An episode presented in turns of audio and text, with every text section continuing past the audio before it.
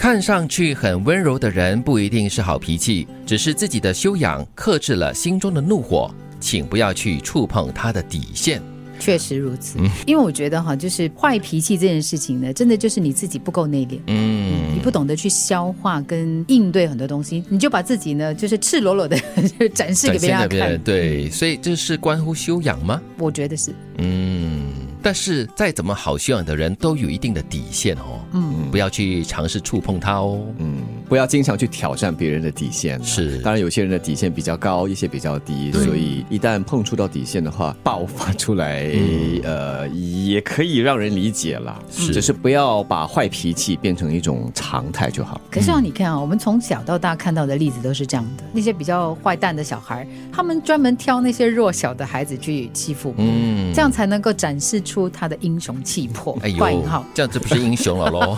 真的？但你不知道吗？嗯嗯，其实这样的这种坏小孩哈，是最没有安全感的，嗯，欺善怕恶，对。但是我向来是很羡慕那些哈，看似温柔、说话轻声轻气的，但是他们是很坚定的，对，他们会以很让人无法抗拒的方式哈，让你接受他的意见，对。无论别人给你热脸还是冷脸，不要太往心里去。外面的世界尊重的是背景，而非本人；真正的交情交的是内心，而非脸色。情绪这种东西，你不在乎，它就伤不到你。我喜欢那句，嗯，很真实。外面的世界尊重的是你的背景。哎呦，看你的靠山是谁？讲的也是商场上哈的一种交情吗？应该说是你的内容。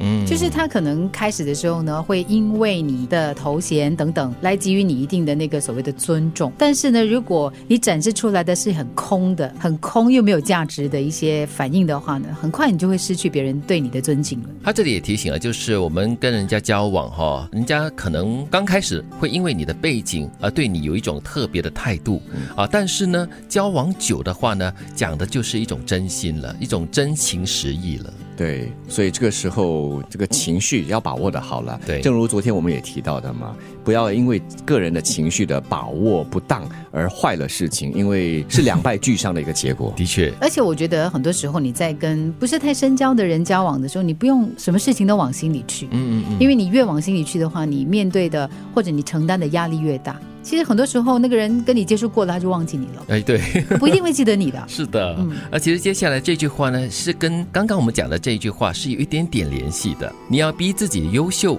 身边的一切都会跟着好起来，你才会有机会遇上对的人，跟你一起并肩。这里说用的字是逼。因为有些时候还真的是要鞭策自己，逼 逼迫自己，让自己成长学习。是因为人是很懒的嘛，那个惰性哦是很难克服。特别是要成为优秀的，不单只是好哎，要好上加好。是我非常同意这句话，就是身边的一切都会跟着好起来的。你自己本身优秀，或者你做到位了过后呢，身边的一草一木，我觉得花草树木或者是人啊或动物啊，都会跟着你一起好起来的。就是你当你把自己提升到某一个特质的时候，那个跟你产生共鸣的就。跟你差不多一样价值的人呢？啊，同频率嘛。嗯，也就是说，你好的时候，你优秀的时候，自然而然的会吸引那些一样好的人来。又或者说的比较世故一点的话，你会吸引更多的资源来到你的身边。对，看上去很温柔的人不一定是好脾气，只是自己的修养克制了心中的怒火，请不要去触碰他的底线。无论别人给你热脸还是冷脸，不要太往心里去。